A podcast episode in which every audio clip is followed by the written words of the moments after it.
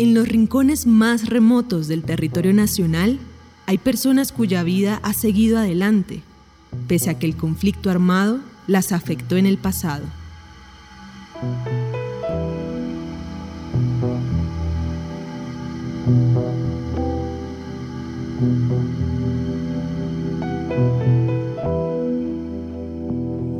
Pues en mi tiempo de, estudiante, sin querer me hice amigo de, les decían en Nariño a los helenos.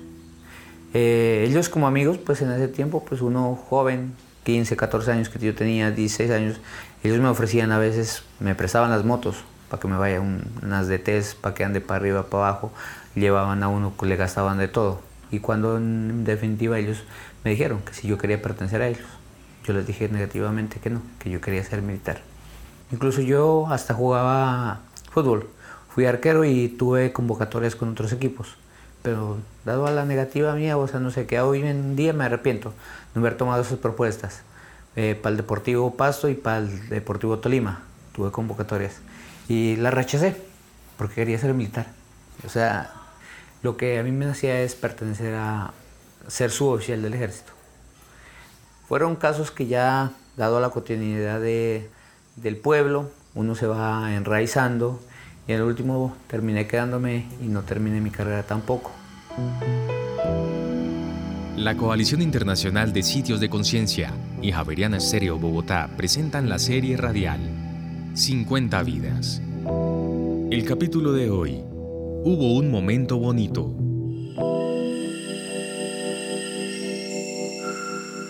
Mi nombre es Seider Don Calderón Palacios, tengo 39 años, soy oriundo del municipio de Córdoba, Nariño, ahora establecido y vivo en el Placer Putumayo. Descartada su vinculación a los grupos armados ilegales o al ejército, para Seider Calderón existía también la opción de dedicarse al narcotráfico. Todo muchacho era enamorado tras la coca, andar en buenas motos, buenos carros y pues en ese entonces hubieron muchos amigos que ya tenían plata y me ofrecieron que por qué no trabajaba con ellos, que por qué no traficaba con ellos, que por qué no andaba con ellos. O a veces nos uníamos para jugar fútbol y, terminaban a uno haciéndole el ofrecimiento cualquier eh, duro que le decíamos entonces nosotros, cualquier comandante traqueto de los que trabaja con ellos. Lo cual, pues sí es emocionante ver que la plata evoluciona, ¿no? Y que tiene bastante, pero si uno se pone a pensar bonito, no tengo la libertad de andar libremente por cualquier parte del país y de la misma inspección del mismo municipio, sin quejármele a nadie, sin tener como esa retentiva de que me andan siguiendo o tener ante la delincuencia, ¿no? Con 18 años y un título de bachiller que recibió en su pueblo natal de Nariño, Seider Calderón obtuvo su primer trabajo en El Placer, Putumayo. En ese entonces fui inspector de policía durante cuatro años. Eh, me tocó vivir todas las circunstancias de cuando las autodefensas estuvieron dentro del municipio Valle Guamués y de la inspección de placer. Eh, era como decir cualquier ejército, ¿no? Para nosotros. Lo encontrábamos frente, andaban para arriba, para abajo, incluso los niños sabían pasar trotando y los niños se iban atrás cantando las canciones de los paramilitares también. Eh, durante ese tiempo que yo fui inspector, me tocó vivir eh, del transcurso que tocaba ir a veces levantar muertos como sea. Unos decapitados, otros pegados tiros de la guerrilla, pasarlos como NNs, tocaba pasar informe a la fiscalía, los respectivos muertos o a veces mismo el ejército se los llevaba en los helicópteros, hacían el aterrizaje y se hacía el debido levantamiento. En ese entonces hubo un desplazamiento masivo en el cual con otros líderes estuvimos liderando eso, las comunidades que usó el desplazamiento de tanto las veredas como el centro del placer hasta eh, la hormiga Potumayo, la cual es la capital del municipio de Valle de. Pero nosotros como a la comunidad lo tenían amenazado la guerrilla que iban a llegar a matar, que porque fue algo, digamos, que tanto del un grupo como del otro señalaban a las personas, porque las personas viven del placer, decían que era un paramilitar. Si la gente salía para las veredas, por ejemplo, otro sector que le decían Siberia, lo tachaban como que es guerrillero. En el 2004, la situación de Seider Calderón se volvió insostenible por las amenazas de las FARC. Renunció a su cargo y se fue de la zona. Tras la firma del Acuerdo de La Habana, regresó a la vereda El Placer y se vinculó a un proyecto de comunidad. Museo tras las huellas del placer se llama, donde está documentado, tenemos líneas de tiempo, tenemos entrevistas, tenemos fotografías, tenemos algún poco de material sobrante de lo que es el, la parte donde tenemos todo exhibido del conflicto armado, donde hay algunos uniformes, gorras, munición, porque algunas también, incluso el padre Nelson fue el primer fundador con el Museo de la Piedra, ¿no? Y por ahí empezamos, pero pues el padre pues en ver ollas destrozadas, todo, hasta cilindros.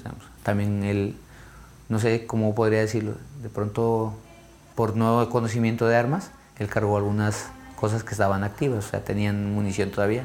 Vino el ejército, les hizo limpieza, dejó las que estaban bien, o por otras negativas de algunos padres también acabaron con otras cosas. Y por ahí fue encaminándose esto. El museo no tiene un tipo de sostenimiento económico. Nosotros lo hacemos de manera voluntaria.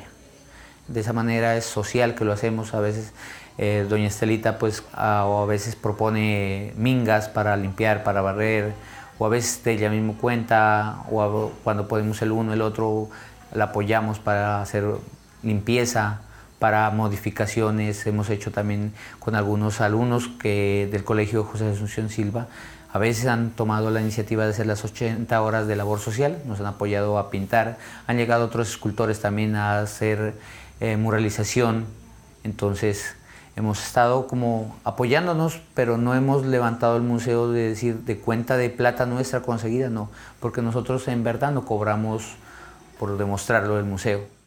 A pesar de los avances del proceso de paz, hay nubes negras en el horizonte de la zona del Putumayo donde vive Seider Calderón. Hubo momentos bonitos que se podían dar tranquilamente, pero ahorita que ya estaba tornando de ambiente todo con ese miedo, miedo que, a veces uno ya, ya estaba olvidándose. En la semana pasada también, eh, como a las nueve y media, ya se escuchó disparos cerca al pueblo, que uno ya como que se exalta al escuchar nuevamente eso. Entonces son cosas que ya están comenzando a afectar a la comunidad.